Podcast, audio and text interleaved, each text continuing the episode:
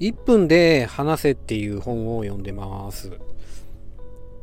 端的にねなんか伝えられたらいいなと思ってぐだぐだ高瀬の話長いちゃうかなと思ってね。でこれ1分で伝えられないんですけどね俺ね。はい。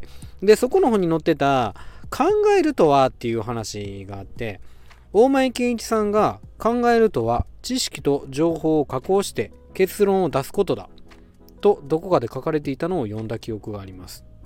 こういうのがあってそこからうん、つまり考えるとは自分の中にあるデータや自分の外にあるデータを加工しながら結論を導き出すことなのですとかって。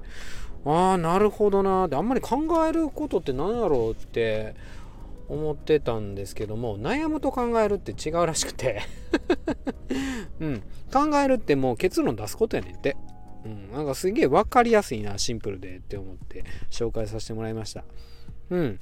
まあ例えば情報として自分の中でうわ眠いぞってあってそこから知識としてカフェインは眠気が取れるみたいなのがあったらそこから加工して結論。よしコーヒー飲もうみたいな。行動に移していく。結論からね。うん。とかうんそこで紹介されてたのは情報として。ああ天気曇ってんな曇ってる。で知識。うん曇りの後は大抵雨やから。で加工して考えて、うん、そうだ。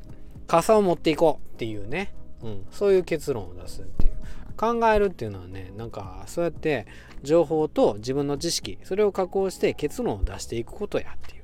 結論を出していくこと。これが考えるって結論を出せない状態が悩むことかなというね。うん。はい。考えるっていうことの紹介でした。